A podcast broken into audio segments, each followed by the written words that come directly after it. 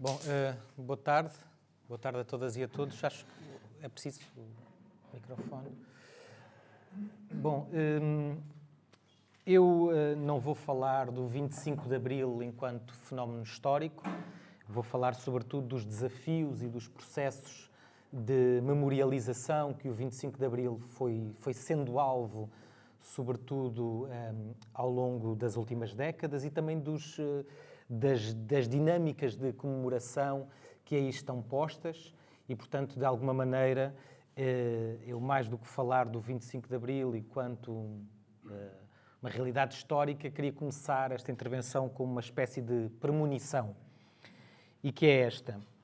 Eh, o ciclo comemorativo em torno dos 50 anos do 25 de Abril, portanto, aquele que está anunciado agora entre 2022 e 2026 será um momento singular de luta pelos sentidos e interpretações da história.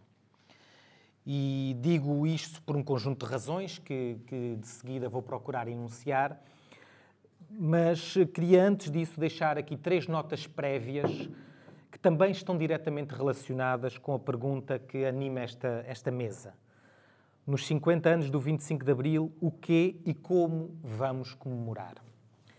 A primeira nota que trago é esta. O gesto de comemorar é sempre um gesto de disputa pela memória.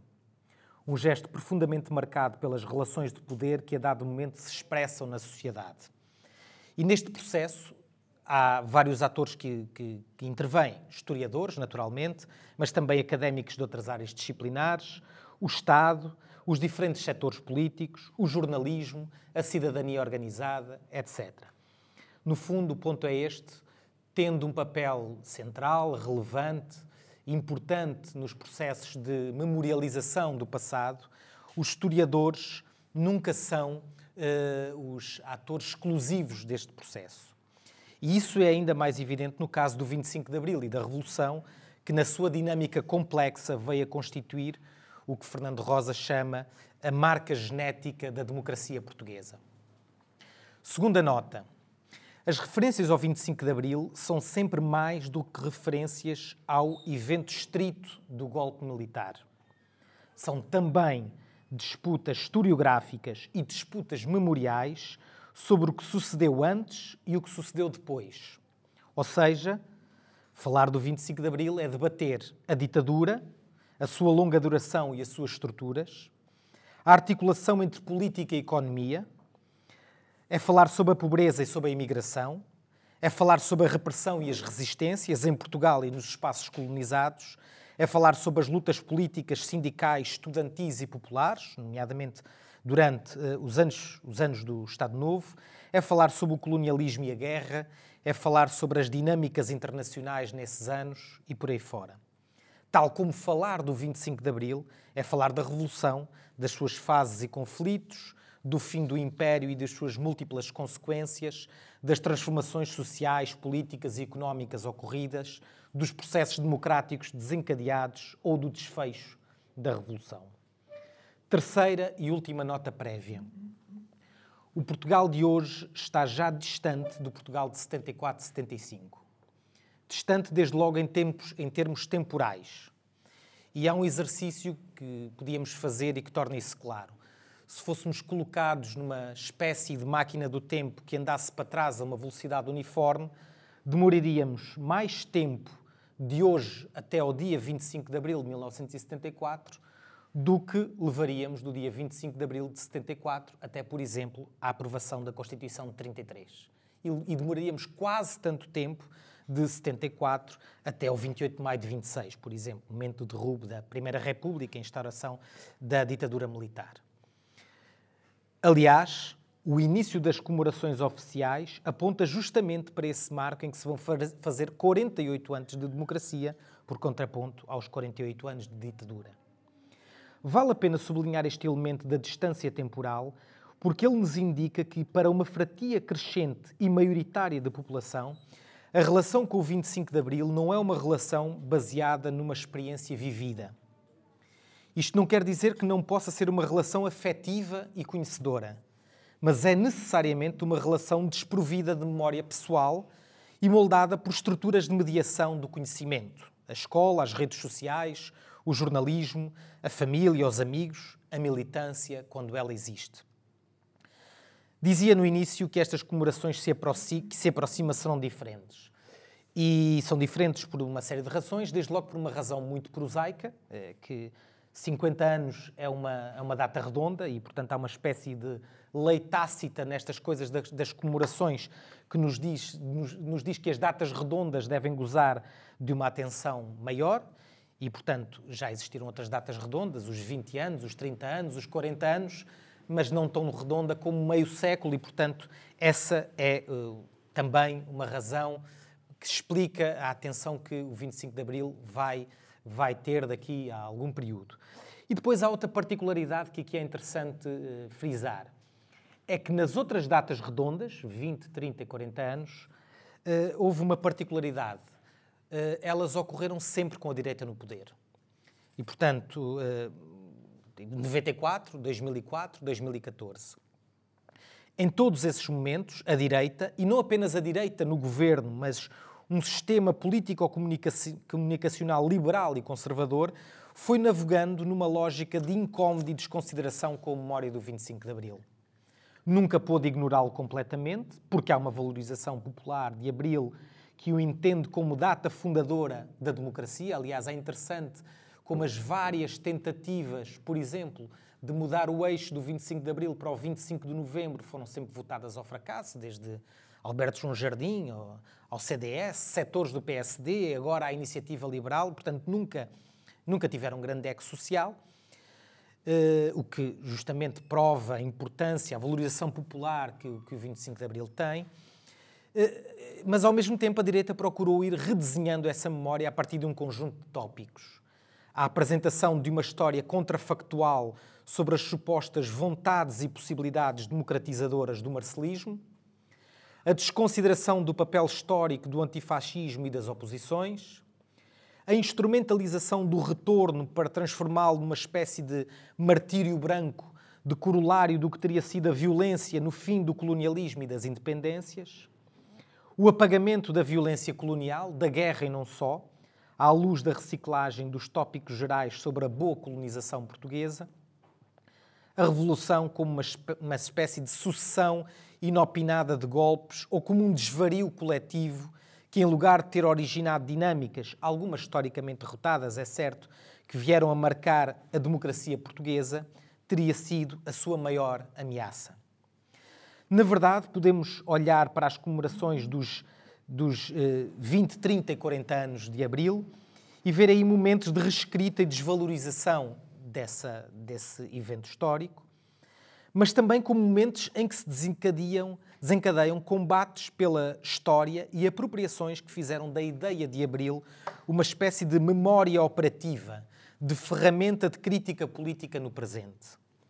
Em 94 tivemos a ida a debates televisivos de inspectores da PIDE o que motivou um abaixo-assinado firmado por um conjunto diversificado de políticos, jornalistas, antigos membros das oposições, condenando a campanha de branqueamento da PIDE e do antigo regime. Aliás, Manuel Loff tem um texto sobre, sobre, aliás, sobre todo este período, não só sobre 94, sobre a memória do 25 de Abril da, da ditadura, em que chama este período um período da rebelião da memória, a primeira grande rebelião da memória. Eh, num contexto, aliás, de, de, final da hegemonia política do cavaquismo, onde dois anos antes tinha havido já o caso de, dos, dos PIDs agraciados com pensões por relevantes serviços prestados à pátria, e dois anos depois, em 96, tivemos um debate, onde, aliás, o Fernando Rosas também teve um papel ativo muito, muito importante, sobre a integridade dos arquivos da PID-DGS. Em 2004, ocorreu um outro conflito em torno das comemorações oficiais do governo das direitas coligadas, a partir do lema Abril é evolução, o que motivou, aliás, que alguns, algumas intervenções anónimas nos outdoors da iniciativa fossem colocar o R em falta. E em 2014 tivemos um novo, um novo ciclo político em que a direita se encontrava no poder e desta vez eh, no, no quadro das políticas da austeridade e da, e da intervenção da Troika, eh, tivemos também um, um, um novo quadro de apropriações uh, do 25 de Abril e do imaginário de Abril. Lembramos-nos todos do recurso à Grândola Vila Morena, as, chama as, as chamadas e, e, famosas granduladas que foram feitas a alguns uh, governantes da austeridade. Ao contrário do que aconteceu nestes momentos, em 2021 o governo deu um sinal claro de que pretende encarar de outra forma o próximo ciclo comemorativo. Como sabemos, até porque foi motivo de debate nos últimos tempos, vamos ter uma estrutura de missão para promover e organizar iniciativas. Aliás, o texto da resolução do Conselho de Ministros que a aprova é interessante em si mesmo. Fala em celebrar a resistência e a revolução, fala em tomar como referências as conquistas democráticas e o ciclo de 74-76, ao mesmo tempo que fala em transição, não em ruptura ou revolução, e insere Portugal como precursor da terceira vaga democrática, adotando uma certa visão institucionalista que rasura a natureza revolucionária da revolução e que a observa teleologicamente a partir do seu ponto de chegada, que seria, e cito o texto, a estabilidade e fidelidade aos princípios democrático-liberais. Queria chamar, encaminhando-me para o fim, a atenção para três aspectos que ganharam expressão nos últimos anos e que creio que tenderão a estar presentes nos, nos debates que, que, aí virão. O primeiro é que se Portugal eh, hoje, em 2021, é muito diferente do Portugal de 74, 75 em termos históricos, o Portugal de 2021 também é muito diferente do Portugal de 2004, se quisermos, em termos de políticas da memória. Uh, nos últimos anos, o descaso do poder político com edifícios emblemáticos da repressão, caso do edifício da PIDE em Lisboa ou a cadeia de Peniche, desencadeou um novo interesse em torno das questões da memória, muito dele articulado a partir do movimento cívico Não Apague a Memória, criado em 2005.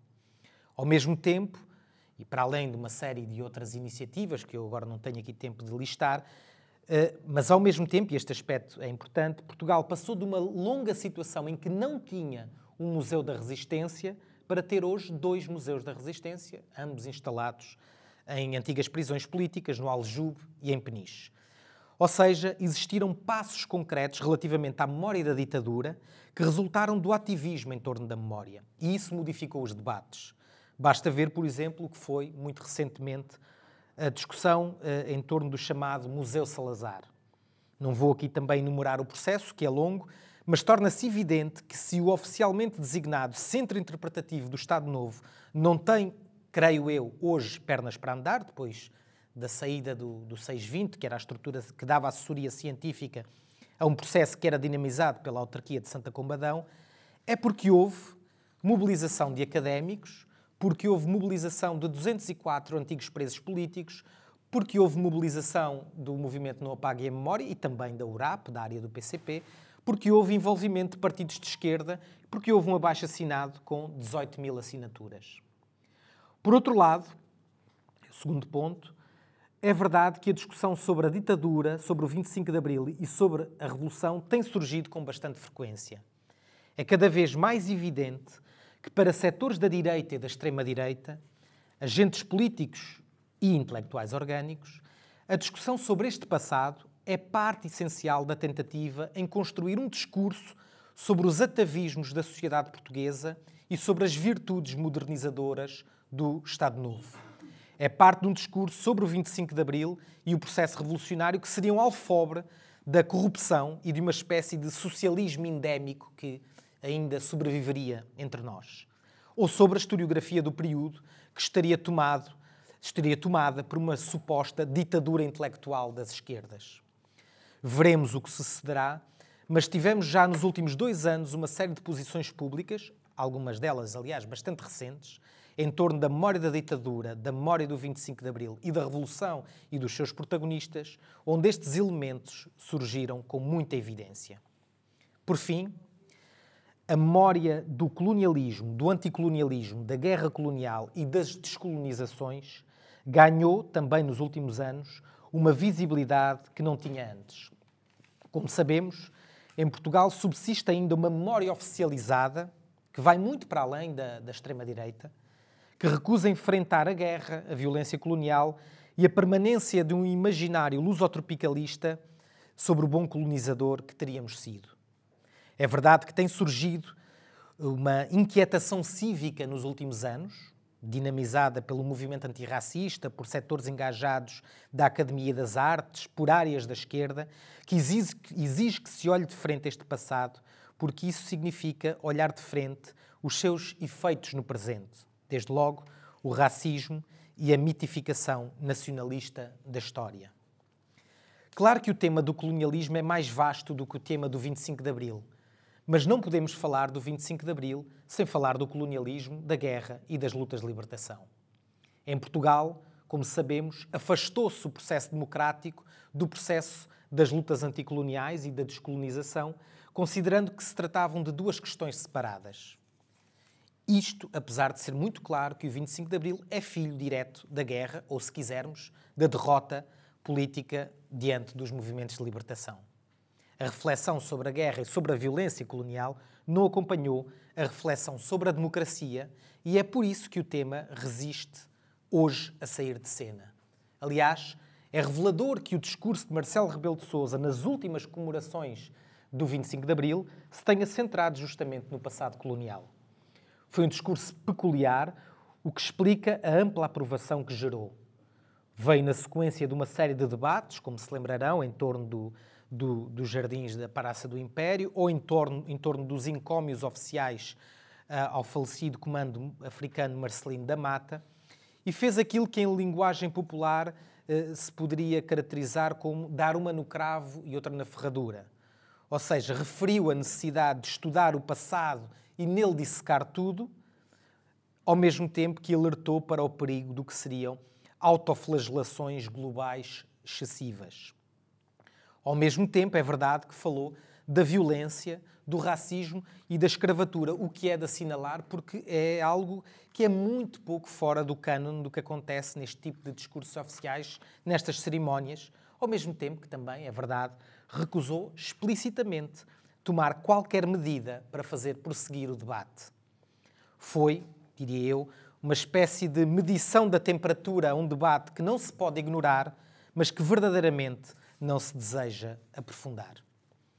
Acontece que estas discussões sobre o que foi o passado colonial, sobre os modos de o representar no espaço público, sobre as continuidades do imaginário lusotropical no período da ditadura e no período da democracia, sobre a guerra colonial, são, são discussões que estão aí e que são também discussões sobre o 25 de Abril. Como são e serão discussões sobre o 25 de Abril, a natureza única na história contemporânea portuguesa do envolvimento popular durante o período revolucionário, as potencialidades, a dimensão e limites das transformações ocorridas, da economia aos costumes, da política à cultura, da saúde à educação, o contexto e as mudanças internacionais em redor do 25 de Abril, os processos históricos e as heranças, as longas heranças deixadas pela ditadura, as políticas da memória e as políticas do silêncio que o Estado, desde logo, mas também outros agentes, produziram ao longo das últimas décadas sobre a ditadura, sobre o 25 de Abril e sobre a Revolução. E é por tudo isto que neste longo ciclo que agora se vai abrir, em 2022, e que, pelos vistos, terminará em 2024, tendo esse marco de. em 2026, tendo o marco de 2024 dos 50 anos pelo meio, nesse longo ciclo, a esquerda não se pode demitir de estar presente, porque esses debates não são só debates sobre o passado, porque todos estes debates sobre o passado são também debates sobre o presente.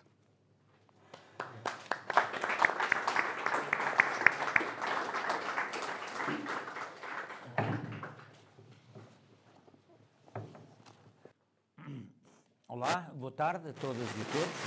Uh, a minha exposição vai ter três passos. Eh, o primeiro passo é o que foi o 25 de Abril.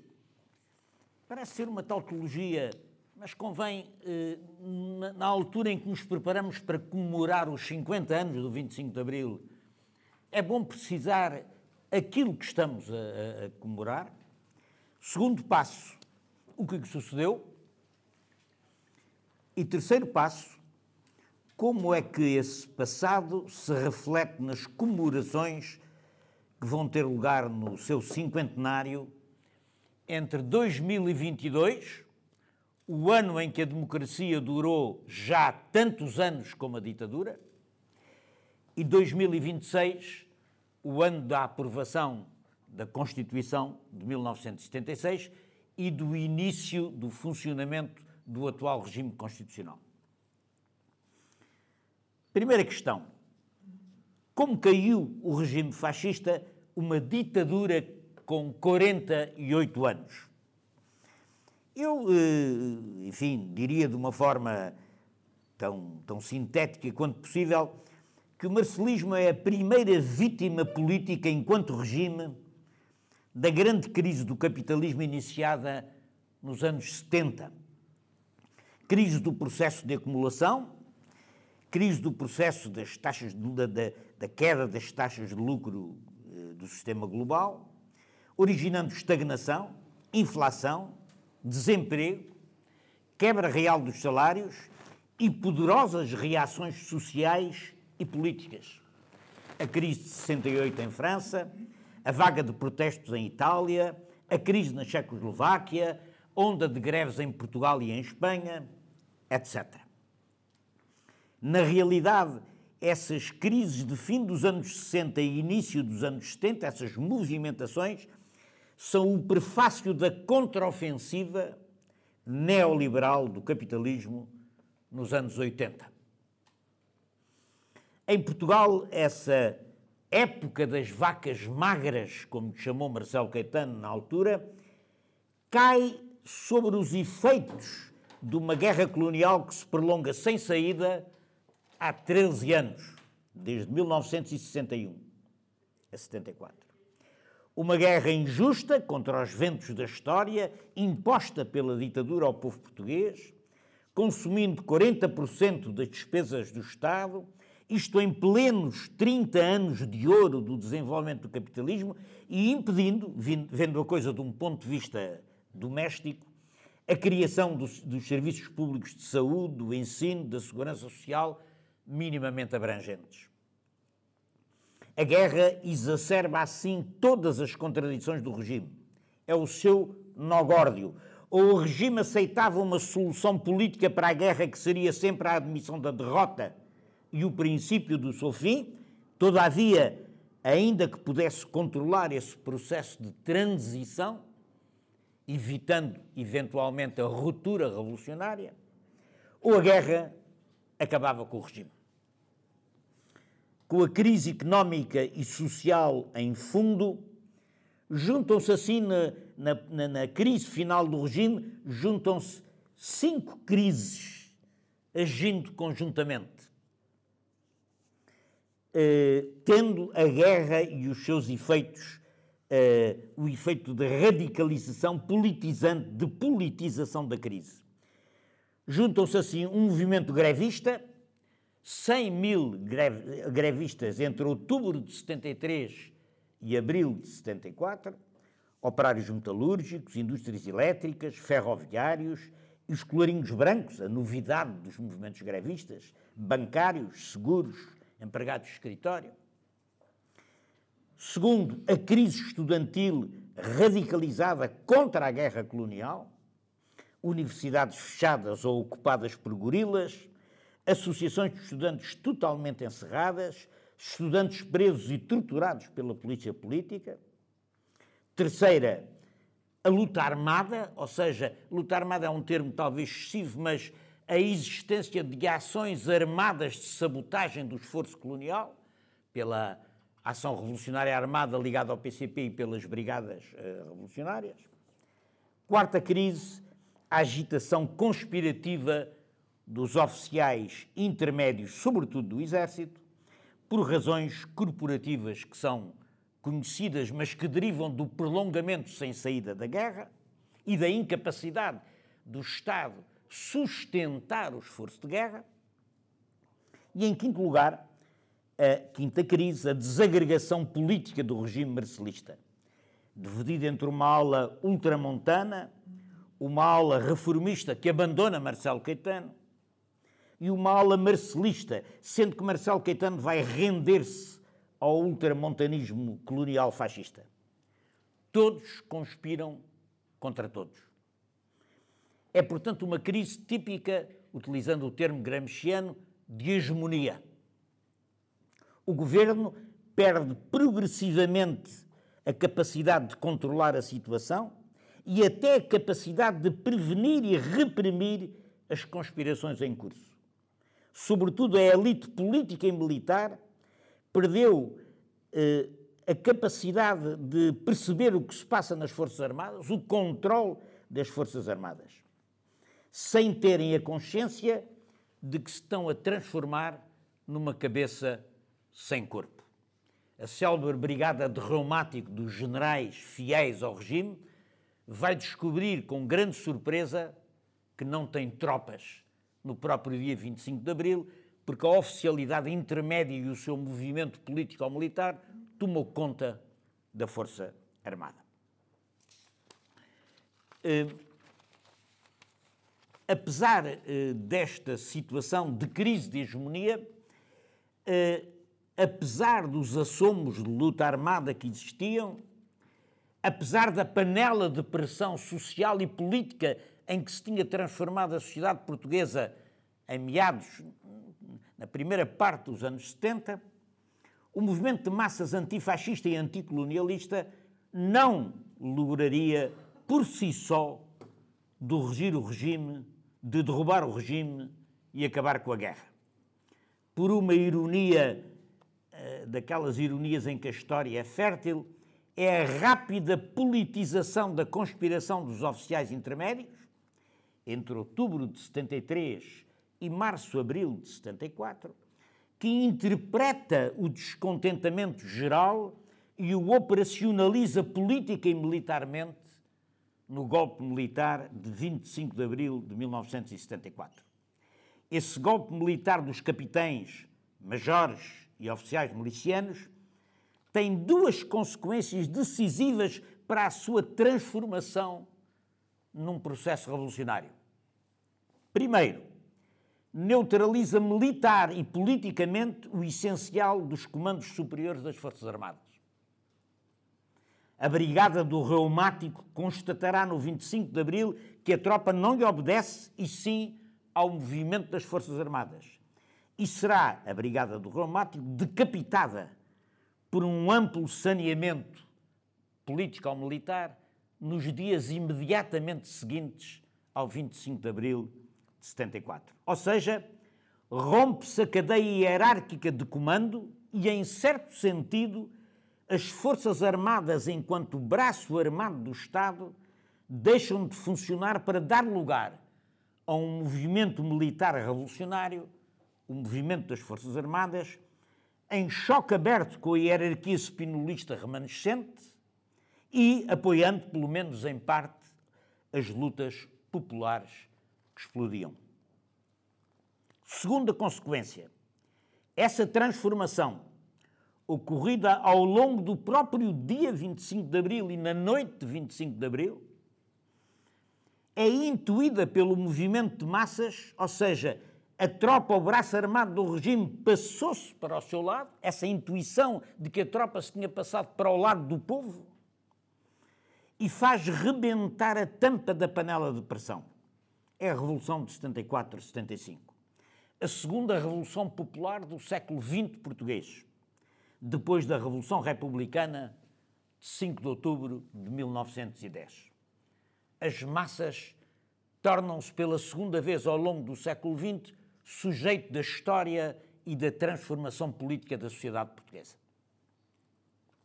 O que foi a Revolução de 74, 75? apesar da, da enormidade de escritos e de contributos sobre ela, a Revolução dura 19 meses, pouco mais de um ano e meio, entre abril de 74 e novembro de 75. Mas quanta coisa, quanta mudança num curto espaço de tempo. A capacidade da energia imensa da mobilização popular tomar o destino nas suas mãos é o que pode definir a, a, a Revolução Portuguesa. Virar o mundo de pernas para o ar, derrubar e transformar o poder político, derrubar e transformar democraticamente o poder político e o poder económico, aniquilar o aparelho repressivo, reinventar a democracia popular através dos órgãos de vontade popular eleitos nas fábricas e nos bairros, as comissões de trabalhadores, as comissões de moradores. Uh, a revolução uh, uh, a revolução liberta uma energia cujos limites eram completamente inesperados por todos os partidos políticos que estão presentes no acontecimento. Ninguém previu, ninguém previu a explosão revolucionária. A tensão social e política estava acumulada e, por virtude do mecanismo que eu procurei a, a enunciar, explode. Explode incontroladamente. Ataca-se, atacou-se a polícia política, atacou-se fisicamente. O povo marchou sobre a polícia política.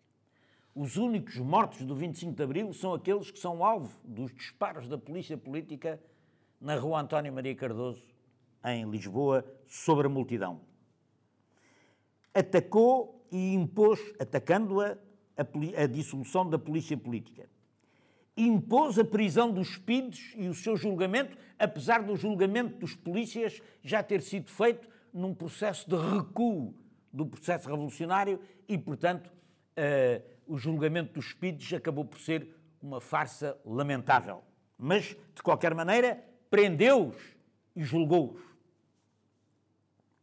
Uh, bem como impôs a dissolução do Partido Único, a dissolução das milícias da Legião Portuguesa e da Mocidade Portuguesa, a dissolução dos sindicatos nacionais, a dissolução dos órgãos autárquicos do regime fascista, a dissolução da censura, conquistou na rua sem outorga de ninguém conquistas que foram obtidas pelo movimento de massa na rua, conquistou, eh, muito antes da própria legislação, a liberdade de associação, a liberdade de expressão, a liberdade de manifestação, o direito à greve e o movimento dos trabalhadores e as greves que explodem conquistam o salário mínimo, eh, generalizam as férias pagas, eh, reduzem a jornada de trabalho, criam as bases da segurança social, da saúde e da escola pública. Sanearam os patrões cúmplices da repressão e dos abusos. As estatísticas recentes mostram que há mais de mil saneamentos só nas empresas privadas, saneamentos patronais.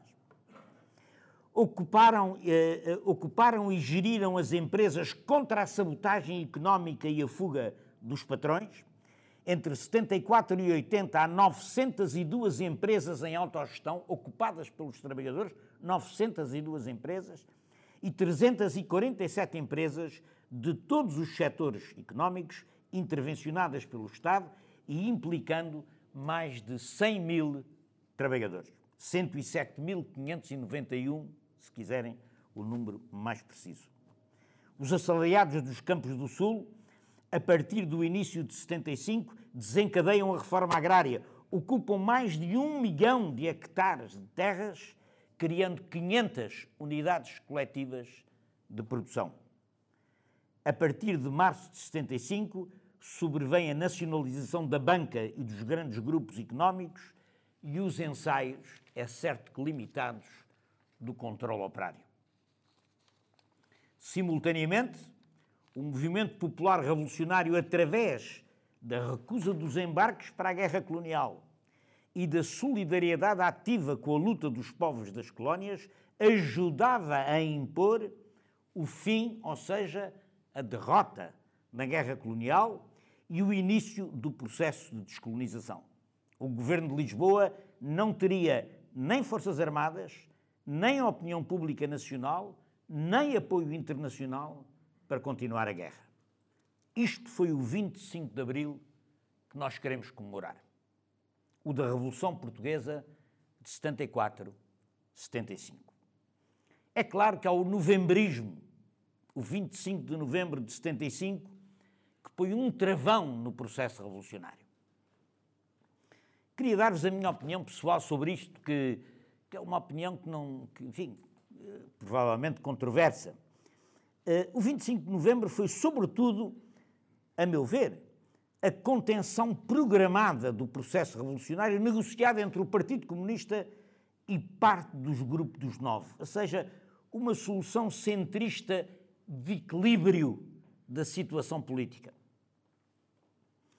uh, que teve como dois efeitos muito importantes na desmobilização do processo revolucionário. Consagrou a legitimidade das urnas sobre a legalidade revolucionária e liquidou o movimento das Forças Armadas, o MFA, como braço armado, ainda que contraditório, do processo revolucionário. Recolha a recolha da tropa aos quartéis. Tudo isso teve uma importância decisiva na alteração da correlação de forças na sociedade e no refluxo, óbvio, do processo revolucionário. Não foi, todavia, uma contra-revolução, no meu entendimento. Houve prisões, é certo, de militares envolvidos nessa aventura, golpista e radical, a meu ver. Houve saneamentos nos órgãos de informação, saneamentos políticos, mas não houve ilegalização de partidos ou, ou, ou ilegalização de sindicatos, nem prisões mais ou menos massivas dos seus dirigentes. O Partido Comunista continuaria, aliás, a figurar como membro do sexto governo provisório. A Revolução manteve a força política e simbólica para ver consagradas na Constituição de 76 as principais conquistas revolucionárias. A contra-revolução viria com os governos constitucionais, ou seja, da legalidade das urnas e a passagem do movimento de massas à defensiva, ou seja, da alteração da relação de forças, que é consagrada na realidade no 25 de novembro, mas que sim, cujo processo de início é anterior, ou seja, a desmobilização na realidade inicia-se no verão de 75 em diante, culminando com o desenlace do 25 de novembro. Uh, não foi também, o 25 de novembro, a meu ver, uma traição nem um golpe do Partido Comunista. Uh, o 25 de novembro é, sobretudo, uma aventura desesperada que não correspondia à política do PCP aprovada em Ayandra, a reunião do Comitê Central de Ayandra, e para a qual parte do Partido Comunista se deixa arrastar. A contenção foi a forma de evitar a derrota desastrosa para o conjunto da esquerda, que seria o confronto aberto em novembro de 75. Também é preciso dizer, a propósito do novembrismo, que a democracia não existe apesar da revolução, como pretende cada vez mais, uh, mais eloquentemente a direita e a extrema-direita a, a, democracia impôs com as suas características constitucionais progressivas devido à Revolução. A democracia não é fruto da contra-revolução, é uma conquista de abril, apesar do novembrismo. O compromisso novembrista tem nele a pressão, a força e as conquistas do processo revolucionário. Defender alargar e atualizar as conquistas de Abril continua a ser, no meu entender, o separador histórico das águas entre a esquerda e a direita em Portugal. Então, o que comemoramos no 50 aniversário do 25 de Abril? Parece-me que haverá três respostas diferentes. Três tendências principais num debate que nos últimos anos se tornou crucial porque não respeita ao passado, mas respeita ao presente, ao presente e ao futuro. Em primeiro lugar, a direita e a extrema-direita, no quadro de radicalização em curso, retomarão o argumento que a democracia só foi possível com a derrota novembrista da Revolução. E que, na realidade, é o 25 de novembro que se deve comemorar. A tentativa não é nova, mas vai-se inteiramente insistir nela nestas comemorações, por parte da direita e da extrema-direita. Daí virá um clima de guerra aberta ao 25 de Abril, enquanto processo revolucionário de transformação política e social. E até para a direita neoconservadora e fascisante, o ataque frontal ao 25 de Abril e o elogio da ditadura, do império e da guerra colonial.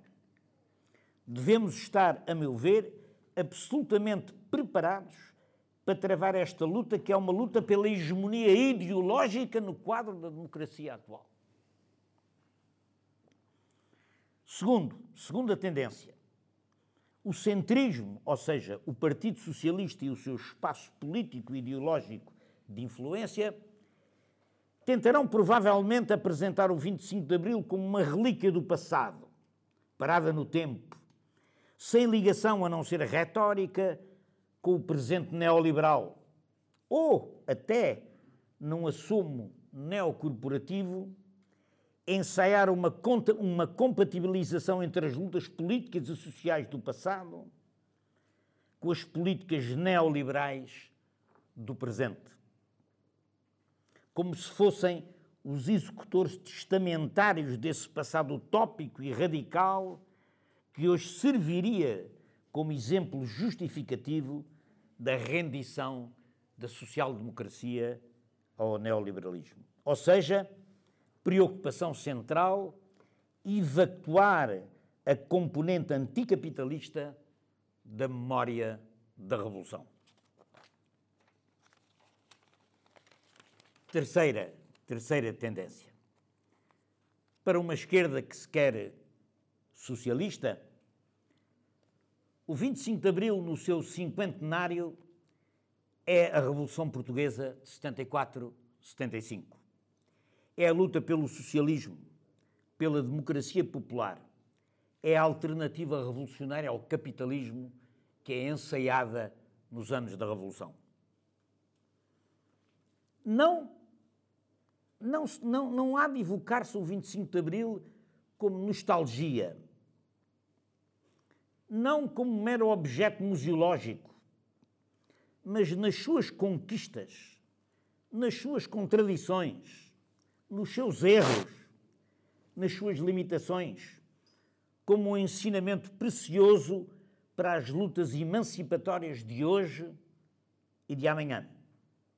Ou seja, trata-se de comemorar Abril não só como homenagem ao imenso coletivo que ousou partir à conquista do céu, nessa altura, mas também operacionalizando para o mundo de hoje tão diferente em tantos aspectos dos desafios que se colocavam há 50 anos, atualizando as teorias e as práticas do passado e tornando-as respostas adequadas ao presente. Hoje, precisamos de Abril como memória e exemplo, mas talvez, sobretudo, como património inspirador de novas respostas ao neoliberalismo autoritário e predatório, ao neoliberalismo autoritário e predatório do presente, de combate pelos direitos novamente espezinhados por novas formas do trabalho, da luta contra a extrema-direita e a sociedade do medo? E da desmobilização como instrumento de denúncia da xenofobia, do racismo, do patriarcalismo e de todas as velhas formas de opressão reemergentes através dos novos instrumentos de que a Contra-Revolução dispõe.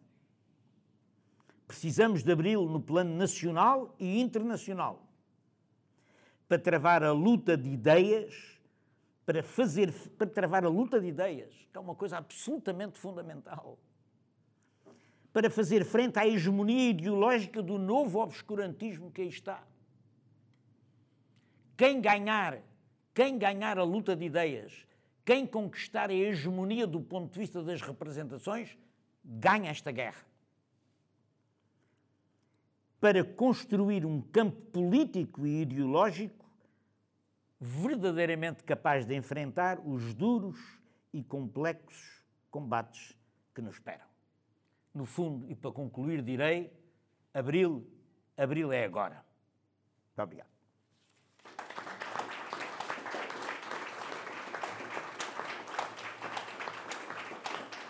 Pode subscrever este Mais Esquerda no iTunes, no Spotify ou na sua aplicação de podcast. O mesmo acontece com os outros podcasts do Esquerda.net, como Alta Voz, com leituras longas de artigos, Os Cantos da Casa, com o melhor da música portuguesa, o Convocar a História, um podcast de Fernando Rosas com convidados diferentes todas as semanas, ou ainda o 4 e 20, o podcast quinzenal da atualidade canábica.